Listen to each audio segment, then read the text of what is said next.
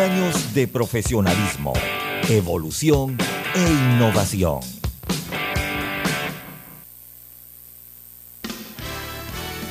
La mejor franja informativa matutina inicia a partir de este momento con un análisis completo del acontecer nacional e internacional.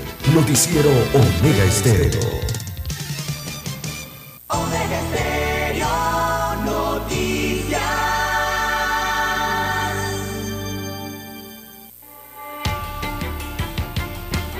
A continuación, los titulares con los hechos que son noticias hoy.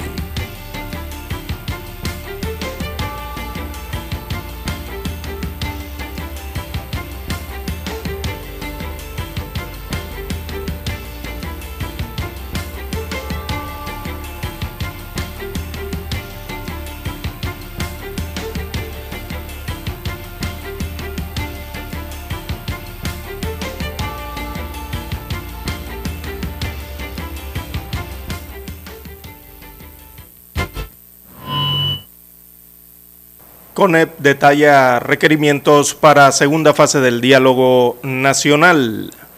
Panamá acumula 8.502 muertes por COVID-19 y 987.613 casos positivos. No han, perdido, no han pedido rescate hasta el momento. Autoridades de investigación insisten en buscar a niña perdida de nueve años en área boscosa de San Miguelito. Ya han pasado 22 días. También para hoy, amigos oyentes, la Policía Nacional pide a la Asamblea Nacional no aprobar el proyecto de ley que permitiría el ingreso a sus filas de personas con tatuajes. También el Aeropuerto Internacional de Tocumen demanda a Odebrecht por 20 millones de dólares por no entregar a tiempo la ampliación de la terminal, una obra de al menos 900 millones de dólares. También para hoy, amigos oyentes, ciudadanos eh, piden vetar la ley que permite a alcaldes y representantes de corregimiento recibir un salario superior al que corresponde al cargo de elección popular.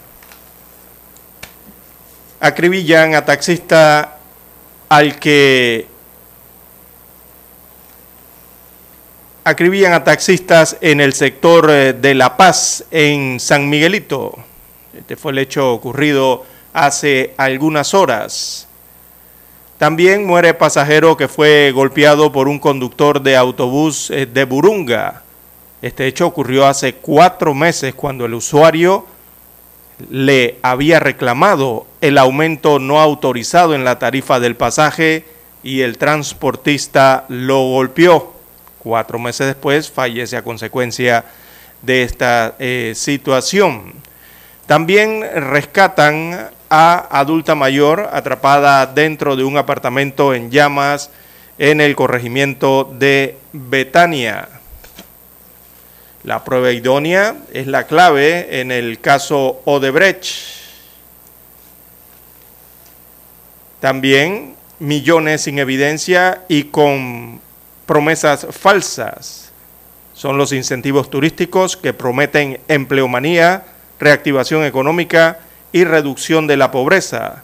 Los datos muestran otra realidad. También cambio democrático y la dura batalla por el feudo político de Capira. Eduardo Vázquez, un ingeniero de sistemas que en las elecciones del 2019 estuvo a punto de ganarle a Yanivel Ábrego la curul del circuito 13-2, es la persona que el partido Cambio Democrático postulará como candidato a diputado para las elecciones eh, del 2024 en esa región de Panamá Oeste. También tenemos para hoy en las internacionales, amigos oyentes, Senado ruso ratifica los tratados de anexión de cuatro regiones eh, ucranianas. También Tokio y Washington acuerdan reforzar poder disuasorio tras lanzamiento de misil norcoreano que sobrevoló Japón.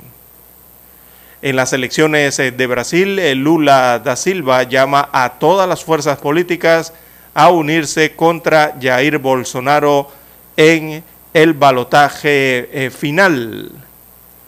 También secretario de Estado de los Estados Unidos de América inicia en Colombia su gira por Sudamérica que también incluye Chile.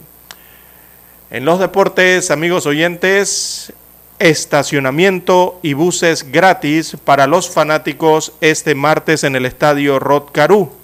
Hoy Panamá y Brasil se miden por uno de los cupos para el Clásico Mundial eh, del fútbol, del béisbol, perdón. Amigos oyentes, estas y otras informaciones eh, durante las dos horas eh, del noticiero Omega Estéreo. Estos fueron nuestros titulares de hoy. En breve regresamos.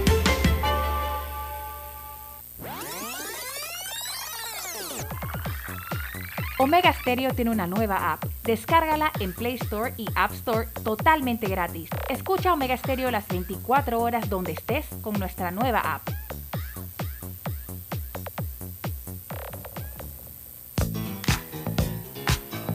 Desde el dominante Cerro Azul en los 107.3. 107.3. Continúa por el majestuoso Cerro Canajagua en los 107.5 para provincias centrales. Hasta el imponente Volcán Barú. Volcán Barú. En los 107.3. Transmite Omega Estéreo, cadena nacional simultánea.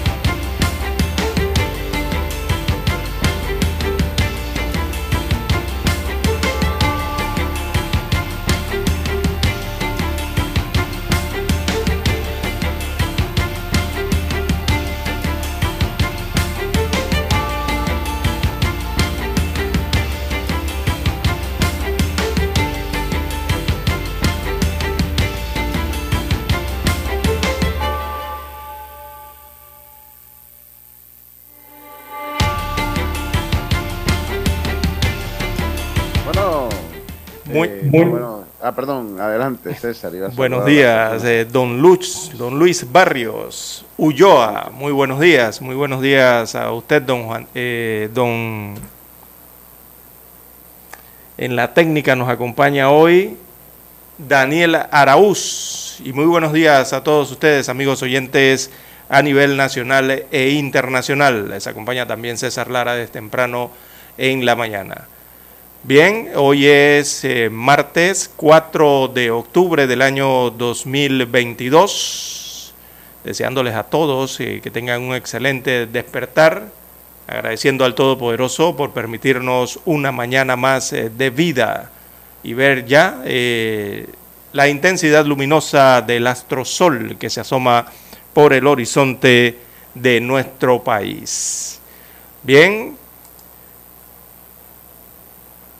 Hoy veamos cómo está el estado del tiempo para la mañana de hoy. Don Luis Barrios. Buenos días, buenos días. Buenos, Buenos, días, ¿cómo amanece usted para hoy? Muy, muy bien, don César, muy bien. Saludos también y buenos días a Daniel Araúz, Daniel Araúz Pin. Muy buenos días a todos también, a toda esa gran audiencia del noticiero Omega Stereo. Así que temprano vamos a estar con- en contacto con las últimas informaciones que se dan en nuestro país.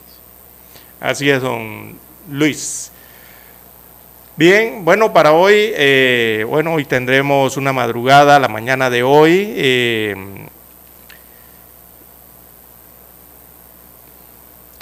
no hay, eh, hay una intensificación, veamos las cartas hidrometeorológicas y meteorológicas, bueno, hablan de que los vientos se están moviendo, se refieren a los, a los vientos alisios eh, del norte, así que se han intensificado y se hará presente entonces algunas em, incursiones nubosas desde el Mar Caribe hacia Panamá, principalmente en las provincias y comarcas caribeñas.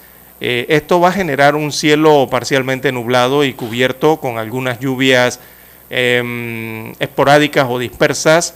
Eh, serán algunas también de forma ligera, serán algunas lluvias ligeras, mientras que en el sector pacífico panameño eh, estará desplazándose em, las tormentas hacia el mar abierto, según se muestra aquí el pronóstico del tiempo, estaría alejadas estas lluvias eh, o tormentas eh, en las áreas costeras, en la vertiente del eh, Pacífico. Así que van a predominar en el Pacífico el cielo parcialmente nublado, a despejado y seco para el día de hoy. En la tarde cambiarán los flujos de viento, como es costumbre, dando paso entonces a los desarrollos de nubosidades de tormenta y aguaceros de forma aislada a lo largo del país. Este se darán, o estos aguaceros se, darán de manera eh, paulatina eh, y irán desarrollándose hacia el Océano Pacífico en forma gradual. Bueno, así estará el día de hoy en cuanto a el clima. Eh, recordemos que no hay ningún ciclón tropical en desarrollo cercano dentro de la cuenca del Mar Caribe Así que habrá un clima bastante mm, tranquilo y de temporada para los países centroamericanos y las islas que se ubican en el área del Caribe. Panamá estará eh, con leves lluvias eh, a lo largo del día, así que no habrá un día tan lluvioso hoy. Habrá bastante eh, sol y estará algo seco para el área del Pacífico con algunas lluvias esporádicas. Bien, las 5.43, 5.43 minutos de la mañana en todo el territorio nacional. Oiga, eh, el tratado con los Estados Unidos pone en riesgo el peligro, pone en peligro la carne de cerdo nacional, mientras que la comercialización del cerdo nacional está prácticamente paralizada. Más de 30 mil toneladas de carne del porcino entrarán al país este año 2022 amparadas en su mayoría por el Tratado de Promoción Comercial TPC por sus siglas, firmado entre Panamá y Estados Unidos, que hasta el momento no tiene eh, visos de ser negociado.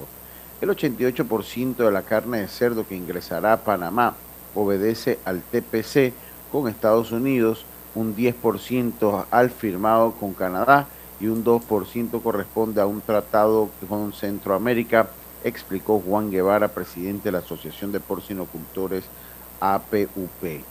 En el país existen alrededor de 7.500 puestos registrados de producción porcina, donde hay una dependencia económica de aproximadamente 60.000 personas, 30.000 de manera directa y el resto de manera indirecta. Un 30% de las importaciones corresponde a patitas y rabitos de cerdo, en un mercado donde el consumo de la carne del cochino pasó del, de 15 kilogramos per cápita en el 2016 a una proyección de 37 kilogramos per cápita para este año. A tres meses de que finalice el 2022, los porcinocultores agrupados en la APUP, organizados que, eh, organización que concentra más del 90% de los productores pequeños y medianos, estiman una producción total de 57.608 toneladas métricas de carnes de cerdo, cuando el año pasado fue de 53.341 toneladas métricas. Igualmente detallan que el sacrificio del ganado porcino se proyecta en 686.506 animales, cantidad que ha tenido que ser comprada casi en su totalidad por los programas gubernamentales de apoyo solidario, aunque son conscientes de que una futura negociación del TPC no avanza. Guevara afirmó que no estamos eh, organizando para su, nos estamos organizando para sugerir otras medidas tenientes a minimizar los efectos adversos de las importaciones. En reiteradas ocasiones, representantes de los Estados Unidos han comentado que no renegociarán el tratado con Panamá ratificado en diciembre de 2007 y que en el 2021 cumplió sus 10 años de periodo de gracia que contempla la protección arancelaria de varios productos panameños, entre, ellos la carne de cerdo. El TPC se negoció bajo la administración del expresidente Martín Torrijos y en el momento de mayor importancia se dio la renuncia del entonces ministro de Desarrollo Agropecuario, Laurentino Cortizo Cohen, un día, eh, hoy en día presidente de la República. ¿eh? Bueno. Este es un tema que viene hace rato, don César, eh, dando vueltas. Y, lo cierto es que la afectación es eh, va a ser muy difícil, sobre todo se va a sentir en, parte del interior del país eh, con esto de la producción del cerdo. Así es, don, don Lucho. Eh, es que hay rubros sensitivos. Panamá ya había señalado o viene señalando desde hace varios, ya varios años esto, porque se avecina la ejecución del TPC, eh, y hay cuatro productos sensitivos para Panamá. Uno de ellos es la carne de cerdo, como usted bien señala en la nota, pero también está la carne de pollo, está el arroz, los productores de arroz también están preocupados por ese tema, al igual que la leche, los productos lácteos que eh, se producen aquí en nuestro país. Eh, esto se lleva a negociación. Hace años Panamá está pidiendo la revisión de este tratado de promoción comercial con los Estados Unidos de América, pero la respuesta de los norteamericanos ha sido que ellos no tienen interés de renegociar este tratado de promoción eh, comercial. Ese discurso de los norteamericanos no ha cambiado hasta el día de hoy. Panamá sí ha hecho varias solicitudes ya, ya lo ha hecho hasta formalmente, eh, algunos meses atrás, eh, a el país eh, norteamericano para renegociar el tratado de promoción comercial. Y la verdad es que, bueno, cuando usted está en libre comercio, con las reglas que hay en los tratados, usted tiene que competir. Y el detalle aquí es que competir contra el gigante de producción, imagínese usted, industrializada, mecanizada y también con el alto nivel de protección que tienen algunos productos en los Estados Unidos de América no es fácil. Hay subsidios. Hay muchos subsidios eh, para los productores eh, norteamericanos, cuidan mucho su mercado. Eh, así que esto es como decir David contra Goliat, si hablamos en estos términos, ¿no? Pero eh, bueno, hay que esperar a ver si las negociaciones eh, eh, avanzan y, se, y al final se establece algún tipo de negociación para corregir, qué es lo que quiere Panamá, corregir el TPC con los Estados Unidos de América. eso es una decisión política ya que tendría que tomar el gobierno norteamericano, ya eso en el área comercial quizás no tanto porque ya fue establecido ¿no? en papel a través de este tratado. Así que sería ya más bien una decisión administrativa o política el que se sentasen a verificar y a corregir eh, a solicitud de Panamá eh, esas líneas escritas allí. Los productores por, por su lado, bueno, están preocupados, están muy preocupados, sobre todo la parte agrícola, eh, que teme esto pueda impactar, número uno, en su producción y número dos, en los empleos en el área rural de Panamá, que es donde se genera eh, este tipo de producción, genera empleos. Así está la situación, hay que ver cómo se desarrolla esto en adelante. Bien, las 5.50 minutos de la mañana, hacemos la pausa y retornamos.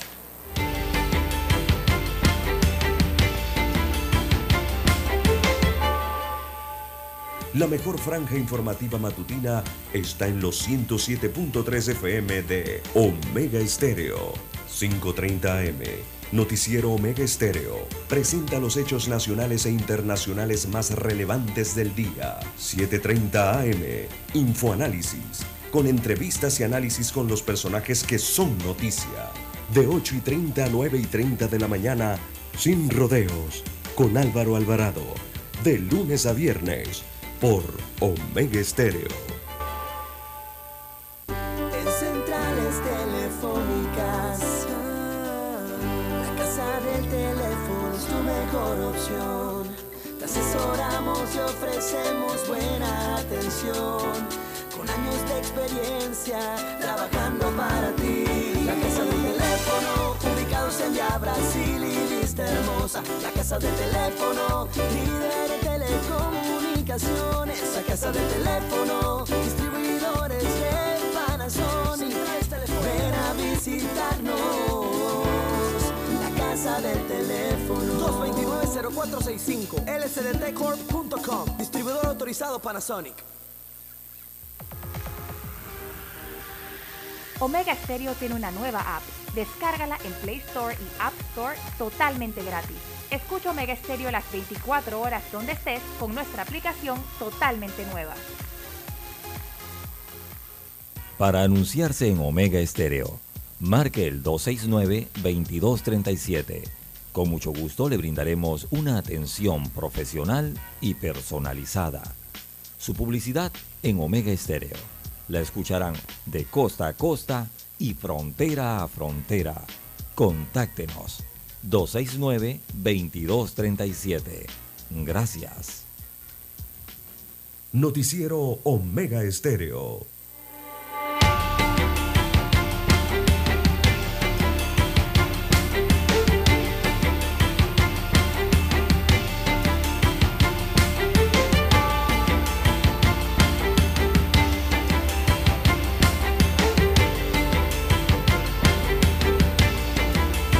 Bien, las 5.53 minutos eh, de la mañana en todo el territorio nacional. Bueno, entregan el informe semanal de, de la COVID-19.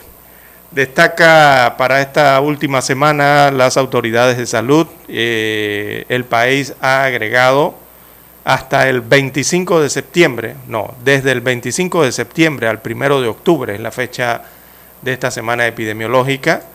Del 25 de septiembre al 1 de octubre, eh, 747 nuevos casos de COVID-19, esa es la cifra semanal, y 5 decesos eh, durante la semana por esta enfermedad.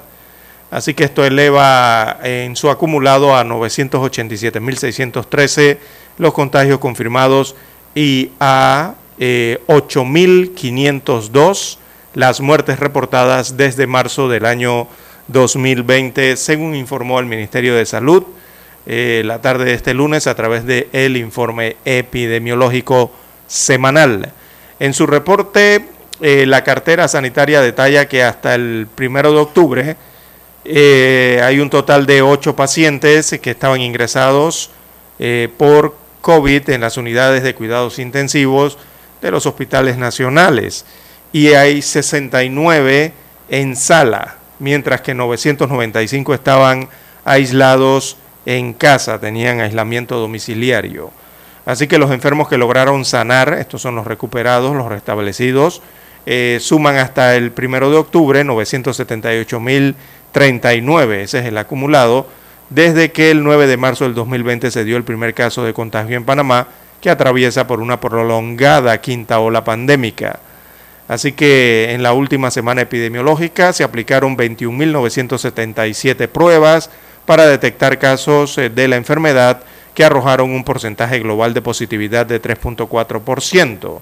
Con respecto al proceso de vacunación, los datos oficiales de las autoridades de salud eh, dan cuenta que desde el 20 de enero del 2021 se han aplicado 8,6 millones de dosis de la vacuna contra la COVID-19. O sea, son 8.600, 8, perdón, 8.633.726 eh, inoculaciones o dosis en este caso, en su gran mayoría de la casa farmacéutica Pfizer BioNTech. Eh, destaca el cuadro para los infantes, dice que los niños entre 5 a 11 años han recibido por su parte 471.038 dosis, eh, son dosis pediátricas, de acuerdo con el Ministerio de Salud. Así que así están las cifras generales eh, del COVID-19 en el informe epidemiológico eh, semanal también presentan el desglose por corregimientos, con más casos del país hasta el primero de octubre. veamos aquí, dice San Francisco, este es un corregimiento en el distrito de Panamá, presenta seis casos en la última semana, dicen los indicadores del Ministerio de Salud. Juan Díaz, eh, también en Ciudad Capital, seis casos. Cañaveral, esto es un corregimiento de Penonomé en la provincia de Coclé, presenta cinco casos. Eh, Penonomé, el distrito corregimiento y distrito cabecera de Coclé, dice que tiene cuatro casos activos, mientras que San Carlos, este distrito en, el, en la provincia de Panamá Oeste, también presenta cuatro casos. Eh, lo que no detallan aquí es si son semanales o diarios. Eh, debo entender que son semanales porque el informe es eh, semanal. Bueno, así está el COVID-19. Eh, ha menguado en Panamá esta, esta enfermedad y evidentemente ya esto nos avisa que eh, posiblemente en las próximas semanas, cuidado pues en los próximos días, haya ya un levantamiento del estado de emergencia en nuestro país por la pandemia de la COVID-19. Ahora yo, yo le hago una, una pregunta. Yo, yo creo que, bueno, ya aquí se han levantado ya todas las, las restricciones, ¿no? Eh, eh, en base a esta enfermedad. Ha perdido ya también el protagonismo don César en, en los tabloides, en los titulares. Lo que es el COVID, creo que ya eh, pues el panameño está ya aprendió a vivir y todos somos conscientes que esta es una enfermedad que no se va a ir. a mí me preocupa porque leía que todavía que había cinco decesos, creo que lo leyó usted ahí en los titulares. Eh, entonces todavía hay gente que está falleciendo por el COVID-19. Entonces, eh, todavía cinco en, en, un periodo de tiempo tan corto sigue siendo muchas personas para una enfermedad, pues no es una, todavía sigue sin ser una gripe común esto del COVID-19. Lo cierto es que la humanidad y el mundo ya empezó a vivir y ya eh, pues sigue viviendo eh, de manera eh, normal definitivamente lo que fue la vacunación contribuyó a que la humanidad retomara su vida pero sí las personas de riesgo porque hay personas principalmente de riesgo estas personas que tienen problemas con el sistema inmunológico los inmunosuprimidos que se llaman o las personas que han recibido trasplantes tienen que tener especial cuidado todavía con esta enfermedad, así mismo como personas pues de la tercera edad, tienen que seguir teniendo ese cuidado. Y eso es bueno que las autoridades lo sigan divulgando, porque, insisto, cinco personas de muerte en, un lapso eh, eh, corto, pues sigue siendo muchas personas, eh, sigue siendo muchas personas. Así es, ya los, los PICs pasaron, estas olas altas de la COVID-19 eh, por lo menos en nuestro país eh, se ve que se ha normalizado, se ha estabilizado eh, la pandemia, aunque aún no ha terminado, no se ha declarado, ni siquiera la Organización Mundial de la Salud ha declarado el levantamiento de esta pandemia a nivel mundial. Lo, sí es que, lo que sí es que las olas en varios países o varias regiones del mundo han bajado y Panamá, gracias a Dios, está incluida dentro de esas zonas. Eh, esto evidentemente debido a la vacunación, como usted bien señala, don, Juan, eh, don Lucho, eh, Panamá tiene tres cuartas, más de tres cuartas partes de su población ya vacunada y pronto va a entrar quizás a la vacunación de los menores de 5 años de edad. se está analizando, estudiando eso, ya que vacunas fueron aprobadas en ese sentido. Así que cada vez se informa de menos casos en, semanalmente o diariamente pero por supuesto que la enfermedad se mantiene allí. Eh, hay que tener mucho cuidado con los adultos mayores, son los más propensos eh, eh, frente a este virus debido a las condiciones por los años que ya tienen y sus condiciones de salud, ¿verdad?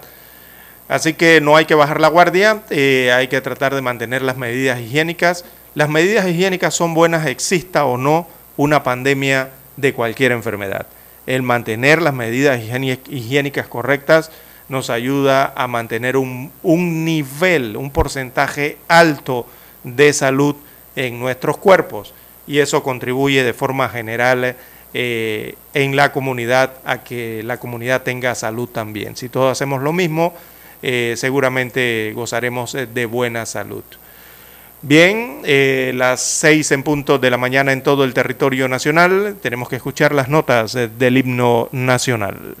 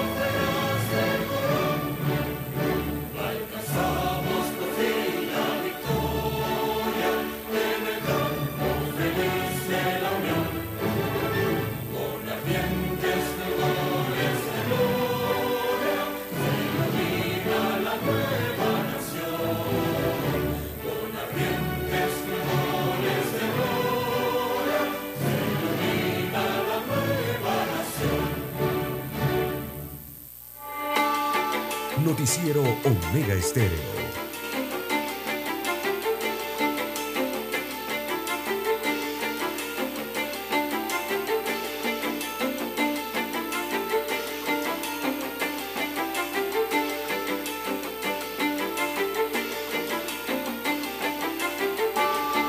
Hombre, eh, bueno, don César, y usted como eh, señalaba, usted señalaba en la en los titulares, la policía pide a la Asamblea no aprobar que, los, que, sus unidades tengan tatuaje. La Policía Nacional de Panamá rechazó el proyecto de ley 856 que permitiría el ingreso a sus filas de personas con tatuaje, ya que se afectaría la imagen de la institución y el control interno. Eh, el subcomisionado Rolando Alonso, quien asistió al análisis de la iniciativa en una subcomisión de la Comisión de Gobierno de la Asamblea Nacional, dijo que si bien los tatuajes son utilizados por razones cosméticas y artísticas, también están asociados a organizaciones criminales. El idioma operacional de comunicaciones utiliza entre métodos de señas el tatuaje para hacer una seña particular en el idioma operacional de comunicaciones entre delincuentes, llámese un grupo delictivo, pandillas, bandas o crimen organizado, expresó el oficial. Alonso dijo que se trastocaría la doctrina policial practicada por generaciones, aumentaría la probabilidad en la comisión de faltas disciplinarias, discriminación y contagio de enfermedades entre, entre unidades, propiciaría también un declive legal y moral hacia la institución. Recordó que el decreto 172 del 29 de julio de 1999 establece los perfiles profesionales de un agente de policía, especificando disciplina y capacidad de tener obediencia reflexiva. Además, el manual de reclutamiento establece los requisitos para ser aspirantes a puestos de personal juramentado. Por su parte, el diputado Víctor Castillo dijo que el proyecto busca flexibilizar el ingreso de hombres y mujeres a la Policía Nacional sin afectar los principios y valores de la entidad. Castillo busca reformar el artículo 52 de la Ley 18 de 1997, orgánica de la Policía Nacional, relativo a la tenencia de tatuajes. Qué, polémica. un tema de polémica. Qué polémica se ha generado por esta situación, eh, don Lucho. Y bueno, eh, Panamá no escapa de, las, de la era, de la época, de, la sociedad contemporánea, ¿no? Y todas las consecuencias eh, que eso registra, principalmente en la parte que tiene que ver eh, con las culturas y los valores. Hasta eso está involucrado en esta situación con los tatuajes. Y cuando vemos esta polémica de los tatuajes para ingresar a trabajar en la fuerza pública, porque es para todos, no simplemente es para la Policía Nacional Recordemos que es la fuerza pública que incluye todos los estamentos, o sea, policía, Senafron, el Senan, el SP y todo lo que tiene que ver con temas de eh, seguridad. Eh, pero esto evidencia, don Lucho, eh, este proyecto evidencia, para mí este proyecto se debe, lo más probable es a la alta cifra de aspirantes que han sido rechazados eh, por, específicamente por este estamento de seguridad al tener tatuajes visibles, sobre todo cuando se tienen tatuajes visibles en la cara, en el, en el cuello, eh, cuando hay tatuajes visibles en las piernas y en los antebrazos, ¿verdad? Principalmente en los brazos o los antebrazos. Lo que seguramente eso estará limitando las posibilidades en el ámbito eh, laboral a los que aspiran a ingresar a la Policía Nacional. Quizás por allí va parte de la norma que intentan, eh, eh, del proyecto que intentan pasar en la Asamblea Nacional. Yo no le veo otra razón de introducir este tipo de modificaciones. aquí, o no? ¿Qué le parece? Aquí, aquí hay una línea, muchos van a aducir el tema de la discriminación, por el uso de los tatuajes eh, y puede que esto se convierta en una razón, dirán algunos, para quitarle a una persona la oportunidad de tener un empleo. Por eso en la parte de, discriminatoria. Pero entrando, viendo esa pequeña línea que, divide lo que seguramente muchos van a catalogar como discriminación o lo que no lo es, eh, incluso don Lucho ponerse tatuajes tiene efectos jurídicos y de tipo laboral también. El tatuaje, digo, ha sido un estilo o una moda, ¿no? Que ha llegado a Panamá de, otros países, evidentemente, de otras latitudes del mundo, y que desde hace varias décadas ya, eh, para acá, esto eh, ha influenciado, ¿no? Las conductas, sobre todo de las nuevas generaciones aquí en Panamá pero eh, a veces las personas no miden las consecuencias don de don Lucho. Quizás esta sea una de las consecuencias que no se mide cuando joven. Después, al tiempo, cuando usted va a buscar trabajo, eh, esto le puede traer problemas, porque resulta que parte de esas nuevas generaciones ahora son las llamadas a formar precisamente parte de estos estamentos de seguridad. Y esto se ha convertido prácticamente en un tema de recursos humanos, el tema del tatuaje. ¿Y por qué llego hasta los recursos humanos, hasta la Oficina de Recursos Humanos de la Policía Nacional o de los estamentos de seguridad? Porque recordemos que hay un uniforme oficial para los estamentos de seguridad, para la Policía Nacional, para el Senafrón o para cualquier estamento. Y hay que cumplir con ciertos requisitos para poder portar ese uniforme. Entonces, imagínese usted que el uniforme llega hasta el antebrazo, ¿verdad? Pero del antebrazo hasta los dedos de su mano, usted está tatuado. El uniforme cubre parte del cuello de la persona, pero del cuello hasta el rostro usted está tatuado. Esas son parte de las problemáticas que genera el tatuaje cuando se habla de la Policía Nacional. Esto también nos lleva a un tema que tiene que ver, eh, Rosa, no es que Rosa, es que entra directamente con el tema de los valores, sobre todo de los valores institucionales, le estoy hablando del uniforme, eh, que debe mantener la fuerza pública. Y los tatuajes, la verdad es que no representan valores institucionales para esa entidad dentro de los entes perdón, de seguridad nacional. ¿Por qué la policía? ¿Por qué el Senan? ¿Por qué el Senafrón? Deben ser motivo de ejemplo. Por una parte, para mí, primero que nada, ni los aspirantes ni los oficiales en ejercicio de la fuerza pública deberían tener tatuaje. Esa es mi opinión muy personal.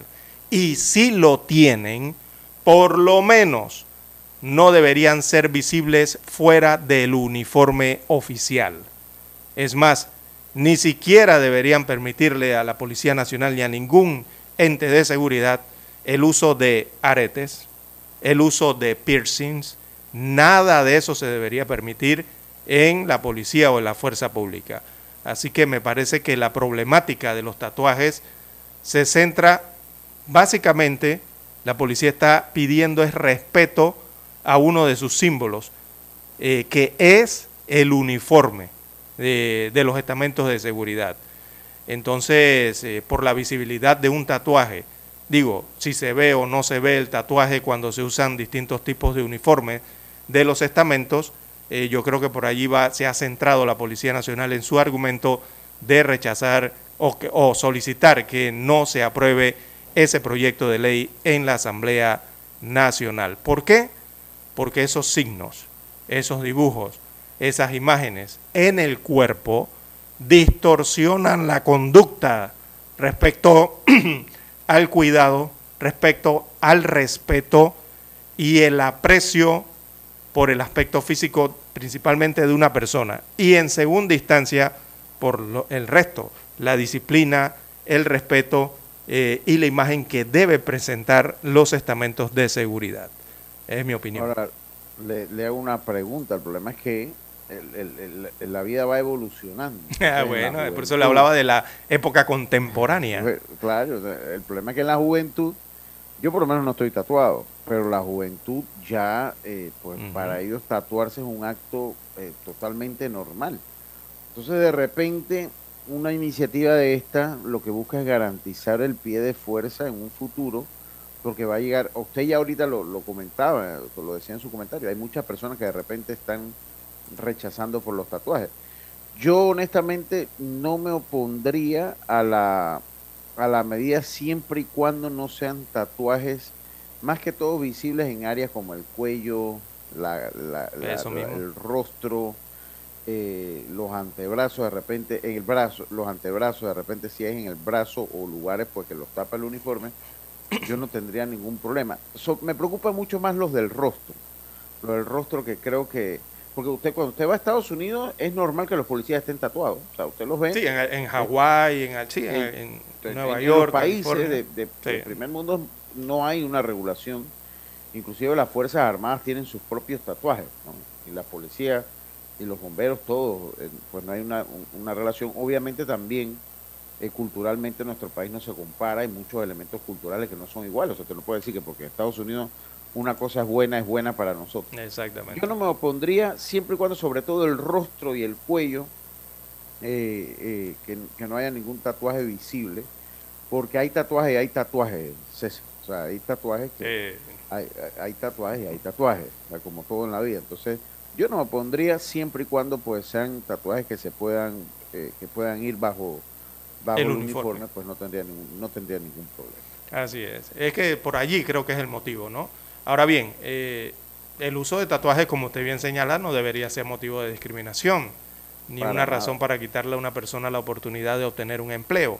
Pero el detalle aquí es que hay otros valores eh, institucionales y nacionales, como lo son los estamentos de seguridad, principalmente la fuerza pública. Igual ocurre con el cuerpo de bomberos. O sea, son instituciones de valor, de disciplina, eh, y muy queridas en los, en los pueblos del mundo. Y hay cierto nivel de respeto que hay que mantener allí, es mi opinión.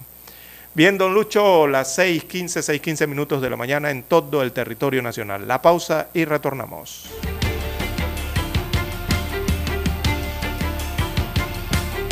La mejor franja informativa matutina está en los 107.3 FM de Omega Estéreo, 530 AM. Noticiero Omega Estéreo presenta los hechos nacionales e internacionales más relevantes del día. 7:30 AM. Infoanálisis. Con entrevistas y análisis con los personajes que son noticia.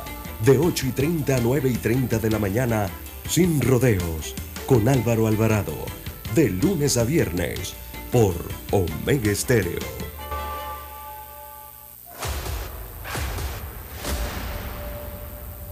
Desde los estudios de Omega Estéreo, establecemos contacto vía satélite con la voz de América.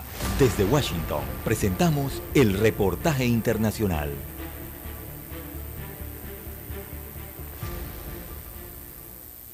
Pocos días del comienzo de la cita más importante del fútbol mundial, la ciudad de Doha y particularmente el país, Qatar, organizador, está casi listo para recibir a millones de turistas que llegarán para disfrutar de esta cita emblemática para el mundo entero recorriendo un poco la ciudad y conversando con gente de la parte organizadora de este mundial, nos enteramos que el problema del alojamiento, que era uno de los problemas más importantes que todos veían de cara a la organización, estaría casi solucionado ya que el gobierno de Qatar tomó en posesión, podemos decir, algunas de los complejos de viviendas de los cataríes que no son usados normalmente y los transformó en hoteles. Entonces de esta manera habilitaron muchas más plazas y muchas más habitaciones para los fanáticos que tenían alguna preocupación en ese sentido. La preocupación que sigue latente, pudimos enterarnos, es la de la cantidad del consumo de alcohol que puede llegar a provocar este mundial. Una vez que fue permitido el consumo de alcohol,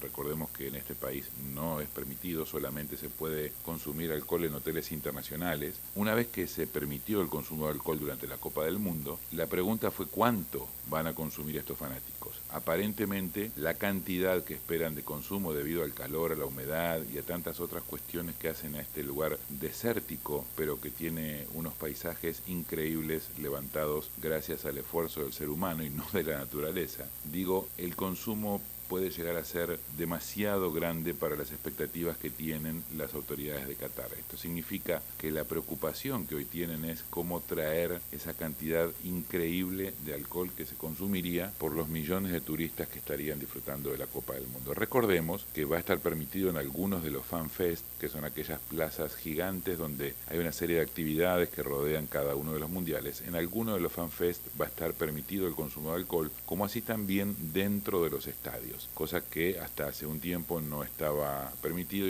y, aún estaba en discusión. Obviamente que aquellos que lleguen a este país o a esta ciudad, porque prácticamente se jugará solamente en Doha, podrán consumir alcohol dentro de los hoteles. Eso sí, habrá que traer una billetera abultada porque los precios son bastante interesantes. Desde Doha, Qatar, Nelson Viñoles. Escucharon vía satélite desde Washington el reportaje internacional. Noticiero Omega Estéreo.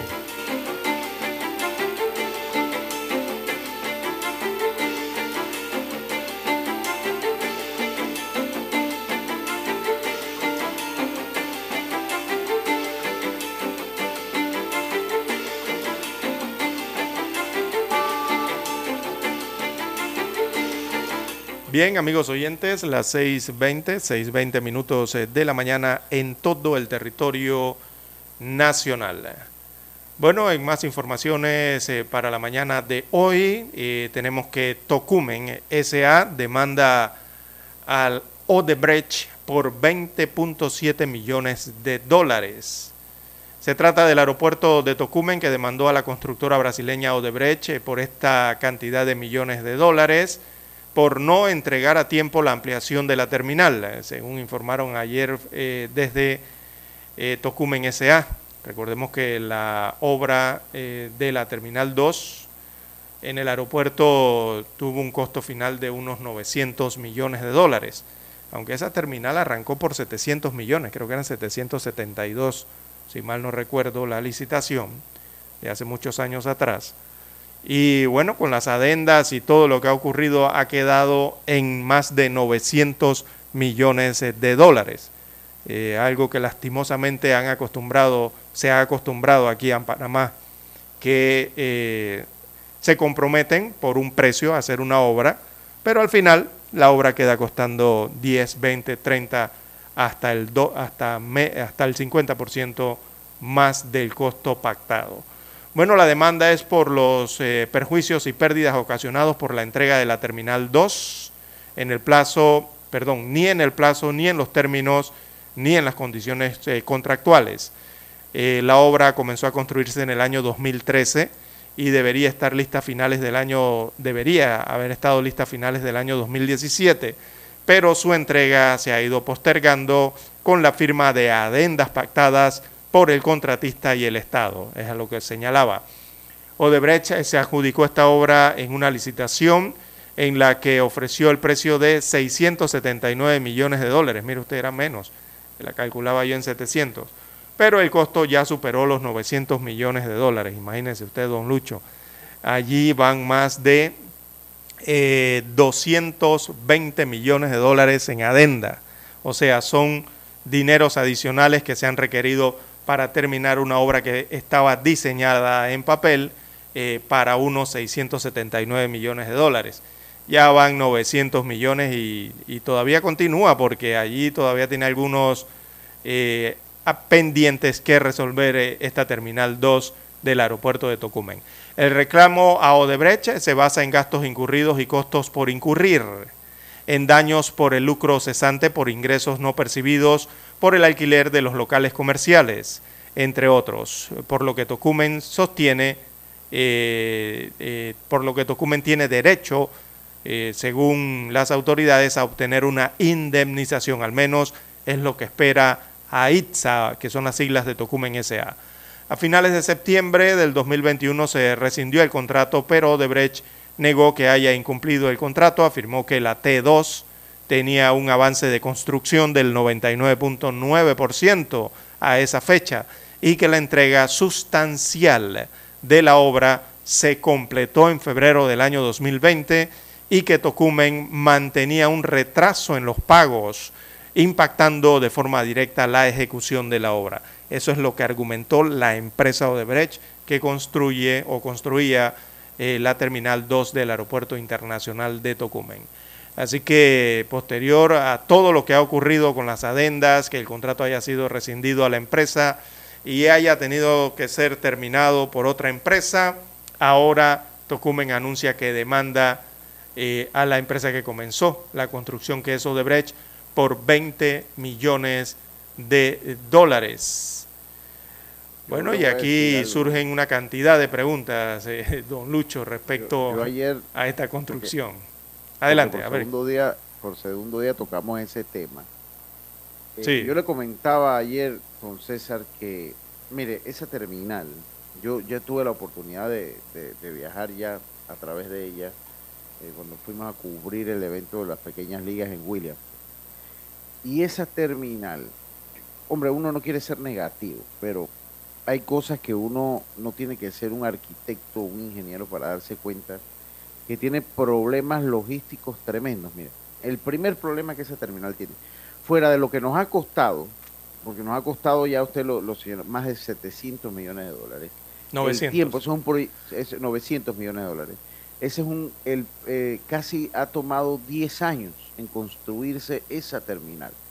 Ha tomado casi 10 años en construir esa terminal. Entonces, cuando usted va y, un día que usted, viene poco por acá, por estos lados, des una vuelta y, mire los acabados que tiene. Uno no tiene que ser un arquitecto para darse cuenta que los acabados son de muy baja calidad. los mismos baños son de muy baja calidad. Yo ayer estuve en la terminal nueva, en la terminal vieja, y la terminal vieja, a pesar que data de 1974 o cerca, 74-77, no recuerdo, eh, pues todas las remodelaciones quedaron mucho mejor que la terminal nueva. Mire, usted agarra y usted sale de la terminal nueva del de, el aeropuerto internacional, de la, la, que se le conoce como la terminal 2 de César, y usted sale con las maletas a donde usted estaciona el auto, y si está lloviendo tiene que mojarse, porque todavía no hay ni siquiera un punto de conexión entre la salida de los pasajeros uh -huh. a los estacionamientos que esté techado. O sea, ese trayecto de la puerta que usted sale ya con su maleta y va donde está su auto va a buscar a alguien y se estaciona, eso no hay, o sea, usted tiene que mojarse y un trayecto más o menos de 75, 100 metros que usted tiene que, que caminar allí sin ningún tipo de techo. Y usted va y usted ve los techos de esa terminal y son esos son techos hechos para lugares donde llueve muy poco, son anchos y son una forma como de como una cúpula, pero son totalmente abiertos. Entonces cuando comienza a llover fuerte, y se lo digo que yo he estado ahí, llueve más dentro del estacionamiento los vehículos que afuera. Entonces, además de todo esto y el tiempo que se demoró, definitivamente eh, yo eh, considero a mi manera muy particular de verlo, y si usted lo compara con las remodelaciones que se le hicieron a la terminal número uno, que sí, el trabajo fue deficiente. Ahora la pregunta es, hombre, si Odebrecht no ha pagado las multas y las penalizaciones que ha tenido que pagar, ahora imagínese usted, don César, eh, que salga perdiendo en esta demanda, ya sin proyectos en el país y sin mayor interés, porque ya ellos casi pues no tienen proyectos, ¿cómo vamos a cobrarle ese dinero a Odebrecht? Si no pagan las multas, o sea, las multas que ellos han tenido que pagar por los actos de corrupción que han hecho en nuestro país, que llegaron a un arreglo eh, con el Estado panameño, han incumplido ya los pagos. Entonces, ¿cómo se les va a cobrar? A eso por una, de, sí, de, eso por una parte, don Lucho, ciertamente, ¿no? Difícil que Odebrecht vaya a responder ante esto cuando ya ni siquiera puede licitar. Eh, eh, eh, la tienen vetada por varios años aquí en Panamá en los actos públicos. Pero más allá de eso, don Juan de Dios, don Lucho, hay muchas preguntas. La primera es de, de 675 millones de dólares a 900 millones, hay más de 220 millones de dólares en adendas para terminar esto. no sabemos, por lo menos yo no sé de dónde salió esa plata para pagar esas adendas. Eh, al menos mm, no tengo, no, no, no, no ha existido eh, comunicados que nos digan de dónde salió y en, porque estábamos en medio de una pandemia y salieron esos 220 millones de dólares. Esa es una parte. Y la otra pregunta es realmente por qué el Aeropuerto Internacional de Tocumen debió incurrir en gastos de su presupuesto, eh, porque aún no sabemos de dónde salió ese dinero, eh, incurrir en gastos en terminar la Terminal 2. ¿Y por qué se lo pregunto? Porque cuando se hace una licitación pública, don Lucho, ya usted sabrá el procedimiento de las licitaciones públicas, en las licitaciones públicas eh, se estipula en esos actos públicos que las obras de construcción están aseguradas yo no conozco una licitación ni, del, ni de Panamá ni del mundo que no esté asegurada. Entonces, ¿por qué las aseguran? Su, su, fianza de cumplimiento. Exactamente, lo que se llama fianza de cumplimiento. Entonces, ¿por qué aseguran eso? Porque se supone que si pasaba algo y la empresa no podía terminarla, entonces se suponía que ante ese incumplimiento se debería ejecutar la fianza de cumplimiento que usted se refiere, don Lucho con la participación de todos, del MEF, entra allí a analizar, la Contraloría General de la República, hay parámetros específicos para eso, para lograr que eh, otra constructora termine el trabajo que no pudo realizar la primera. Para eso son las fianzas y para eso son los, seguros. Eh, pero aquí lo que vemos es que la entidad llamada Tocumen S.A. fue la que sacó de su presupuesto. No sé si habrá pedido préstamo o qué habrán hecho para terminar la obra. ¿Y por qué no siguieron los parámetros? Es una de las grandes preguntas para evitarse no ese gasto de 200 millones eh, de dólares. Eso por una parte. El problema con Tocumen S.A., y lo sosteníamos ayer de Don Lucho, que tocamos otro tema respecto al terminal aéreo, es que lastimosamente no hay transparencia. Volvemos a lo mismo, volvemos a la misma pregunta, ¿de dónde salió esto? Porque no mm. hay transparencia. El gobierno tiene que transparentar lo que ocurre con Tocumen, que es una sociedad anónima, pero es 100% de acciones estatales, o sea, le pertenece al Estado panameño. Y el Estado panameño somos todos, somos todos los que ponemos el dinero con los impuestos y las tasas para que existan todos estos proyectos y se mantengan y estén estas instituciones. Así que el pueblo panameño también requiere que le sean transparentes en cómo se usa y cómo va todo ese flujo de recursos. Bien, las 6.30 minutos de la mañana en todo el territorio nacional.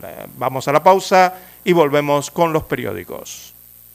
Para anunciarse en Omega Estéreo, marque el 269-2237.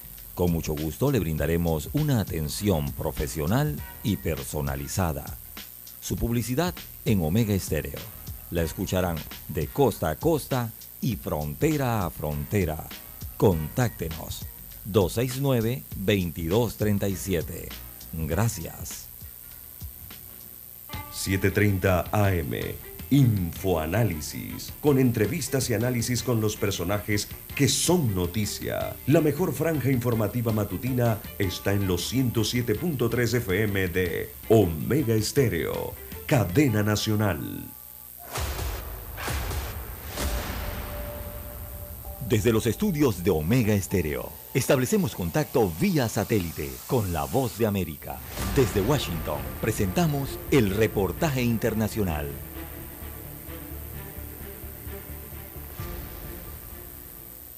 Octubre marca el inicio de los anuncios del Comité de los Premios Nobel de los ganadores del galardón del año. Se inició con el otorgamiento del preciado reconocimiento al científico sueco Svante Pavo, ganador del Premio Nobel de Medicina por sus descubrimientos sobre la evolución humana y la relación genética en el sistema inmunológico de los humanos actuales y sus antecesores.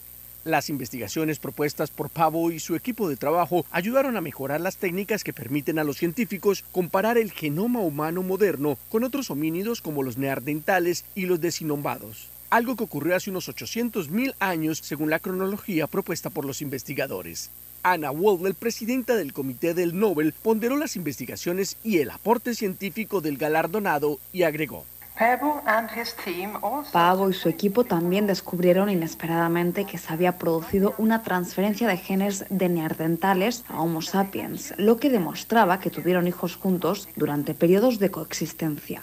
Svante Pavo, de 67 años, nació en Estocolmo y realizó estudios en la Universidad de Múnich y el Instituto Max Planck de Antropología Evolutiva en Leipzig, Alemania, y creció en una familia científica, ya que su padre ganó este mismo premio en 1982.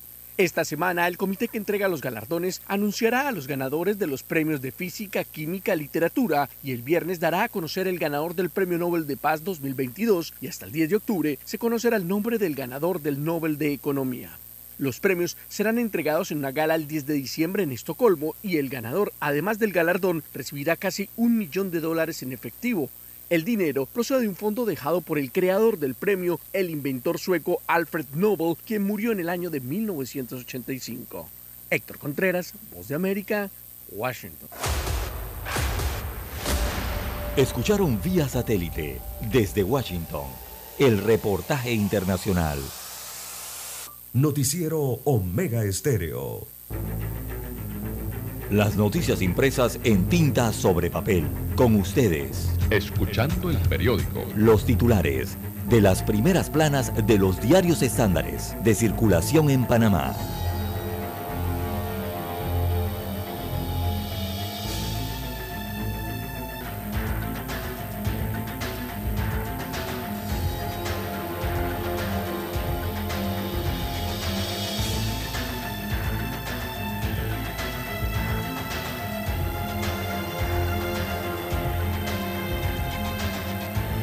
Entonces venimos con nuestro segmento del periódico Los titulares de la Estrella de Panamá para hoy martes 4 de octubre de 2022. Dicen que la prueba idónea clave en el caso Odebrecht, con la prescripción del delito de corrupción del funcionario en el caso de Odebrecht, el análisis para determinar el de blanqueo de capitales se centra en la prueba idónea al no haber condena por delito precedente. Diversos fallos, incluyendo el más reciente sobre Financial Pacific, son muestras del análisis que han hecho jueces y magistrados del país sobre el blanqueo de capitales.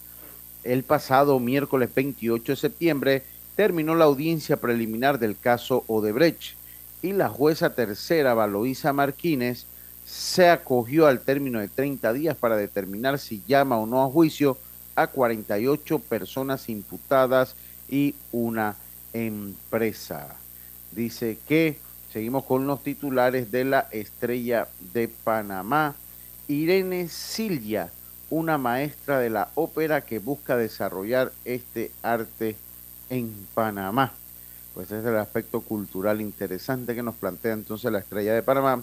Dice, un basurero convertido en huerto comunitario en el casco antiguo. Presupuesto 2022. El gobierno adquiere préstamo con la OPEP por 120 millones de dólares. Continúa la danza a los préstamos, don César. Ciencias del espacio se citan en Panamá con la presencia de 127 estudiantes de la escuela de escuelas de 18 países de Latinoamérica se inició la, la, la decimocuarta Olimpiadas Latinoamericanas de Astronomía y Astronáutica en el Centro de Convenciones de la Ciudad del Saber. El evento termina el viernes y es impulsado por, la, por el Senacit y el Meduca. Científico de la evolución humana gana el Nobel. El científico sueco Steven Pavo fue galardonado con el Premio Nobel por el descubrimiento del ADN prehistórico. Sucre define mejor salario a las autoridades locales.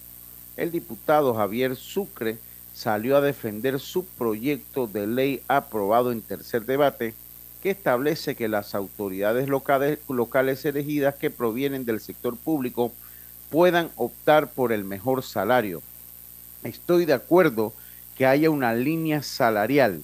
Nadie en nuestro país debería ganar más que nuestro presidente de la República, recalcó el diputado Javier Sucre.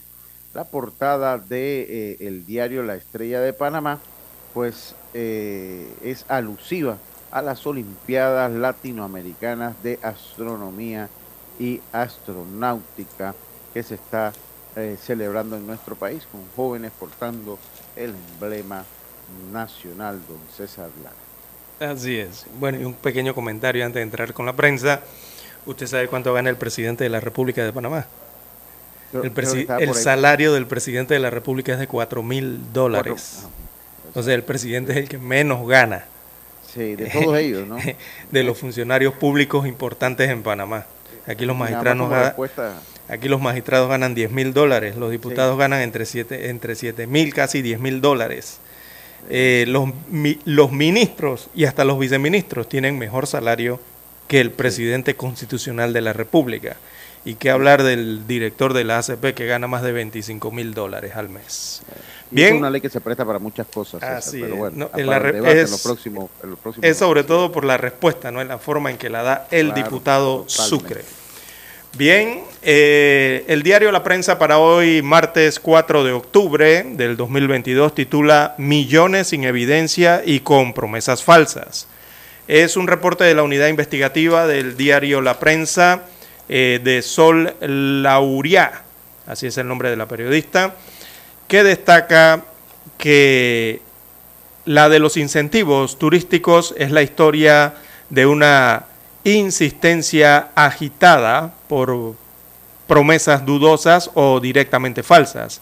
Una trama que incluye la ley demandadas ante la Corte Suprema de Justicia por inconstitucionales, un intento de veto que no prosperó y una defensa plagada de engaños. En sí se refiere la unidad investigativa de la prensa a los incentivos turísticos eh, que prometen empleomanía en el país, que prometen reactivación económica y reducción de la pobreza, pero los datos y la realidad demuestran precisamente eso, otra cosa, demuestran otra realidad en lo que se usan estos incentivos turísticos. Bien, eh, el diario La Prensa también titula hoy Una travesía de dolor y muerte, 21.050 niños migrantes cruzan Darién. El drama de los niños migrantes que llegan a Darién se agrava. Algunos son abandonados a su suerte en la selva, otros fallecen en la travesía y una buena parte llega enfermo y deshidratado. Este año cruzaron esta zona 21.050 menores de edad. Es un reporte especial que se presenta en la página 6A del diario La Prensa. También cambio democrático y la dura batalla por el feudo político de Capira. Así que aparece fotografía de Eduardo Vázquez. Él es un ingeniero de sistemas que en las elecciones del año 2019 estuvo a punto de ganarle a Yanivel Ábrego, la curul del circuito 13-2. Recordemos que antes era el circuito 8-2 de Capira. Ahora para el 2024 cambia la nomenclatura y es el circuito 13-2 en la persona, eh, este, este señor Eduardo Vázquez se ha convertido en la persona que el partido Cambio Democrático postulará como candidato a diputado para las elecciones del 2024. Ábrego, actual secretaria general del CD, quedó fuera de los planes del colectivo para las próximas elecciones. También la prensa titula hoy Regulación para fármacos de migraña se basa en un convenio.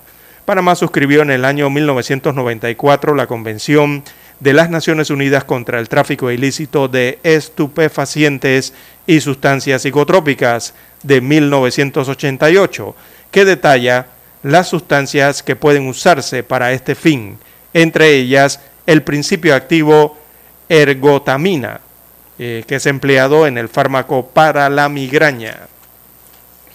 También para hoy la prensa titula 51% califica de deficiente la atención de la DGI. Este es un reporte que aparece en el martes financiero, hoy en el diario La Prensa, y se refiere a la Dirección General de Ingresos. Así que la atención al contribuyente por parte de la Dirección General de Ingresos es deficiente. Así fue calificado por el 51% de ejecutivos y empresarios que participaron en la primera encuesta del Observatorio Tributario realizada por la Asociación Panameña de, de, Derecho Financiero y Tributario, destaca la prensa en el martes financiero. También en las económicas y finanzas, bueno, Tocumen exige 20 millones de dólares a Odebrecht, es el tema aeroportuario. Así que un nuevo capítulo se sumó a la tensa relación que mantiene Tocumen SA con la empresa brasileña Odebrecht. La administración del aeropuerto presentó una demanda contra la contratista por el retraso en la entrega de la nueva terminal de pasajeros y pide una compensación de 20 millones de dólares. También en panorama del diario La Prensa, que son las nacionales, ciudadanos piden vetar el proyecto de ley número 890. Este es el proyecto de ley que permite a los alcaldes y representantes recibir un salario superior al que corresponde al cargo de elección popular. También en el martes financiero, ganaderos piden mantener restricciones a Costa Rica. Hay una disputa y una guerra verbal entre ministros y autoridades de ambos países. También en la sección Vivir Más eh, desarrollan el reporte Padre de la Paleogenómica gana el Nobel de Medicina. También en Panorama, en relación ejecutivo y legislativo, armónica confrontación, se hace este titular a forma de pregunta, el diario La Prensa, refiriéndose a la relación que hay entre el órgano ejecutivo y el órgano legislativo. Bien, amigos oyentes, estos son los principales titulares que presenta para hoy el diario La Prensa. Con ella o con ellos concluimos la lectura de los principales titulares de los diarios estándares de circulación nacional. Hasta aquí. Escuchando el periódico. Las noticias de primera plana, impresas en tinta sobre papel.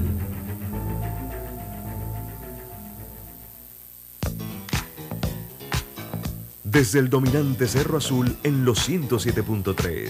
107.3. Continúa por el majestuoso Cerro Canajagua en los 107.5 para provincias centrales. Hasta el imponente Volcán Barú. Volcán Barú en los 107.3. Transmite Omega Estéreo, cadena nacional simultánea. Noticiero Omega Estéreo. Desde los estudios de Omega Estéreo, establecemos contacto vía satélite con la voz de América. Desde Washington, presentamos el reportaje internacional.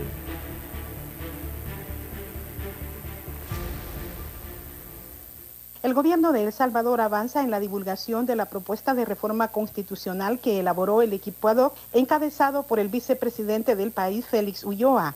La reforma constitucional incluye modificar la jurisprudencia para definir la reelección presidencial que no está permitida en la actual Carta Magna, pero que fue avalada por una sentencia que emitió la Sala de lo Constitucional de la Corte Suprema y bajo la cual el presidente Nayib Bukele anunció que buscará reelegirse en los comicios generales de 2024.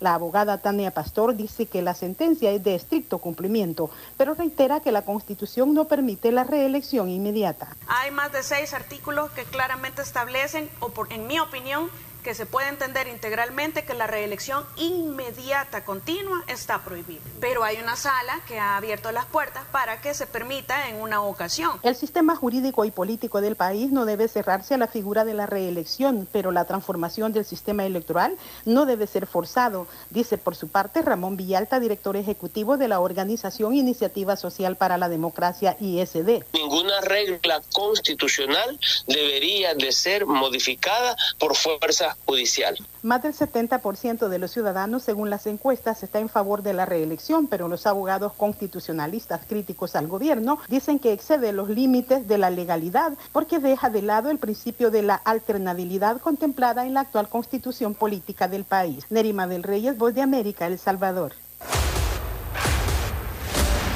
Escucharon vía satélite desde Washington el reportaje internacional.